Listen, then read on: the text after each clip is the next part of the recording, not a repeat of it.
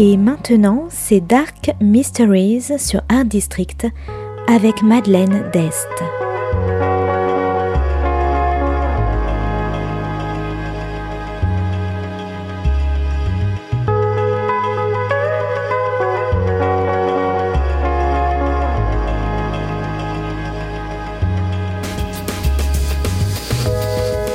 Welcome to Dark Mysteries, a book review show devoted to crime, mysteries, thrillers, and the dark side of human nature. I'm Madeline Diest. Join me as I talk about great books in the crime and mystery genre. Today's book is Sisterhood by V.B. Grey. Published by Quercus Books in 2021, today's book is all about family, secrets, and loyalty.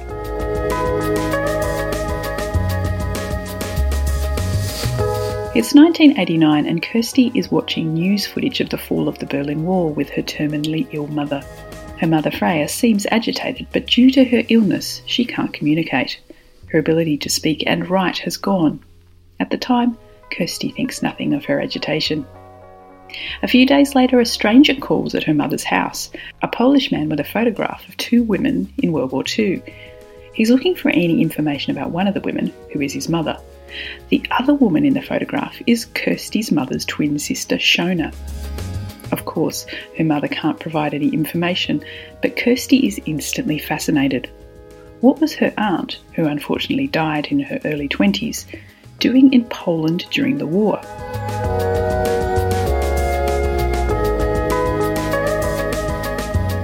The story flips back to the 1940s. Kirsty's mother Freya is a newly qualified doctor one of the very few women. Freya finally feels that she's found her place in life after always living under her lively sister Shona's shadow. Shona is now part of the Special Operations Executive undertaking top secret missions. The twins are so physically alike, they can easily trick others.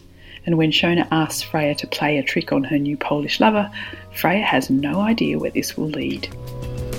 Intrigued by the mystery of her aunt, Kirsty begins to help the man to find out more about what happened in World War II and what happened to her aunt. But the problem is, the person who could provide all the answers can't speak.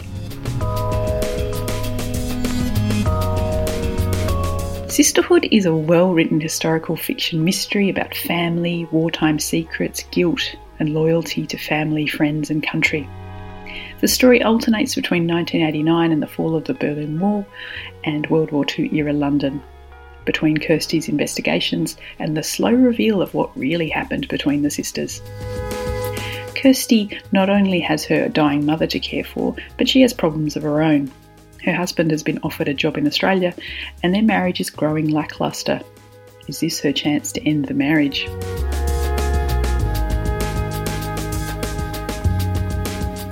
The mother daughter relationship between Kirsty and Freya is also fascinating in itself. Freya, when she could speak, was a cold, standoffish mother, and in caring for her, Kirsty is also mourning the image of the mother she always wanted. Although, without revealing any spoilers, when Kirsty learns more about the past, she finally begins to understand. The book also examines the relationships between sisters, especially twins, and how the power play can change over time and circumstance the strong become weak, and vice versa.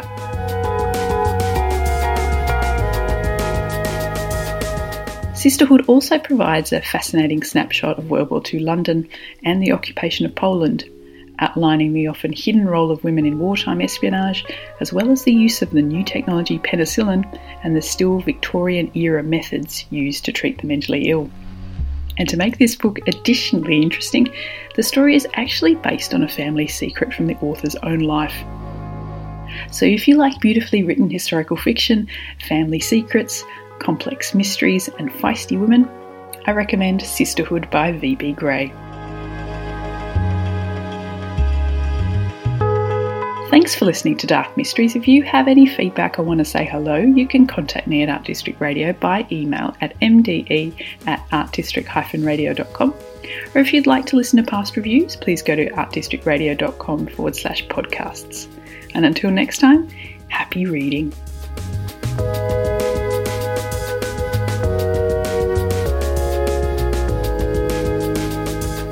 C'était Dark Mysteries sur Art District, la chronique en anglais de Madeleine Dest qui nous vient directement d'Australie.